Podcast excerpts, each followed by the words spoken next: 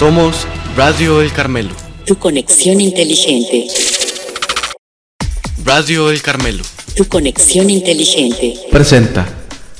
Buenos días, bienvenidos a Conexión Carmelo. Hoy es viernes 25 de febrero. Haremos un corto recorrido por Costa Rica y el mundo, con algunos hechos importantes. Pero comencemos. Les saluda Ignacio Molina. Bienvenidos a Conexión Carmelo, el programa noticioso de Radio El Carmelo. En Costa Rica, el 21 de febrero de 1818, nació en San José Joaquín Mora Porras, héroe nacional de la campaña nacional 1856 a 1857, hermano de don Juan Rafael Mora Porras.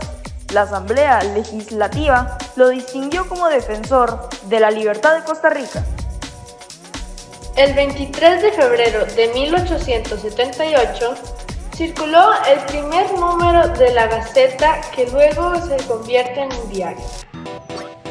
La Gaceta y el Boletín Judicial son los diarios oficiales del Estado costarricense y en ellos solo se publican los actos públicos y privados que la legislación establezca por esa razón.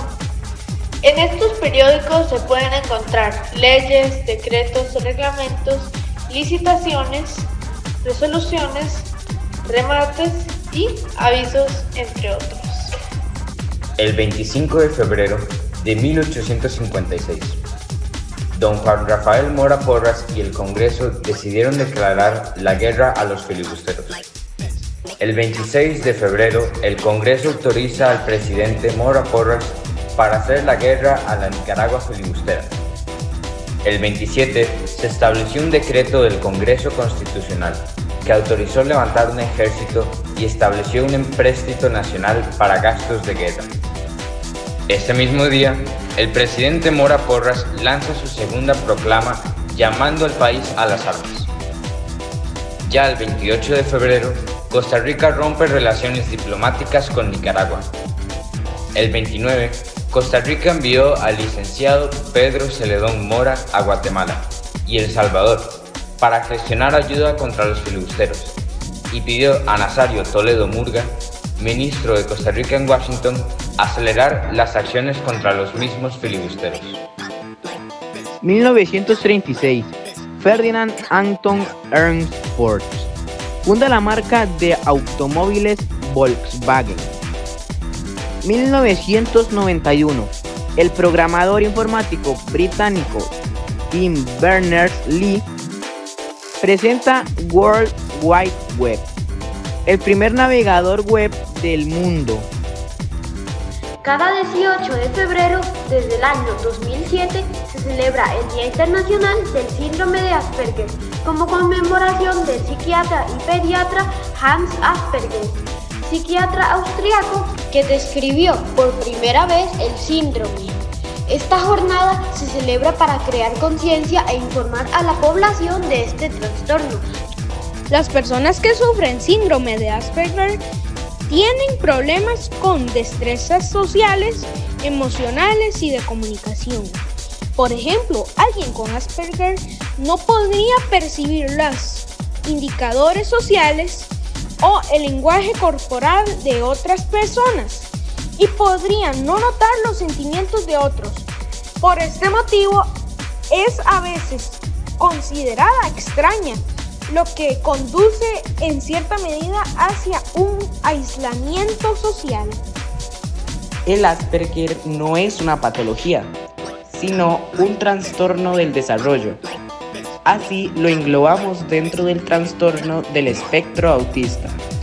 La característica primordial es la dificultad en la socialización y la comunicación, con intereses restrictivos y algunos comportamientos estereotipados.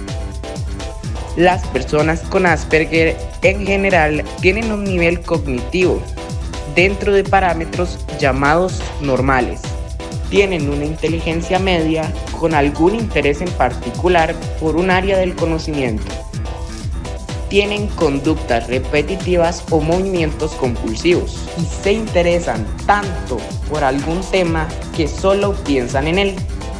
les cuesta entender los dobles sentidos o la ironía y sus gestos tienden a ser poco expresivos. ¿Qué famosos tienen síndrome de Asperger?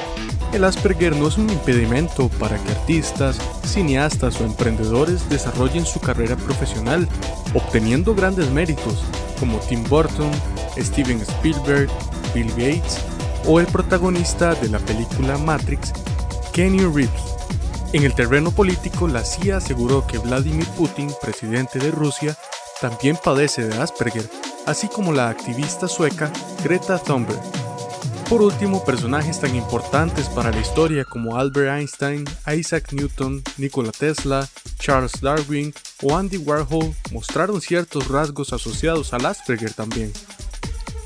Y el miércoles 23 estuvieron de cumpleaños Isabela Jiménez de preescolar y Francisco Mena de un décimo año. Ayer 24, Leonidas García de octavo y Elian Camacho de tercero. Muchas felicidades para todos.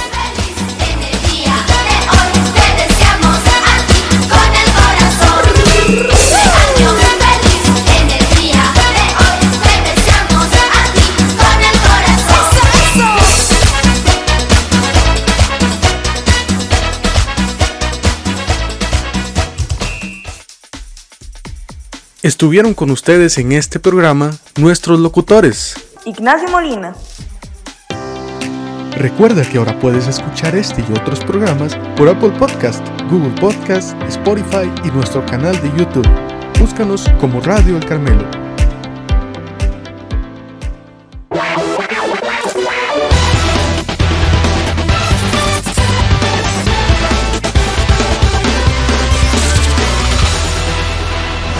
Somos Radio El Carmelo. Tu conexión inteligente.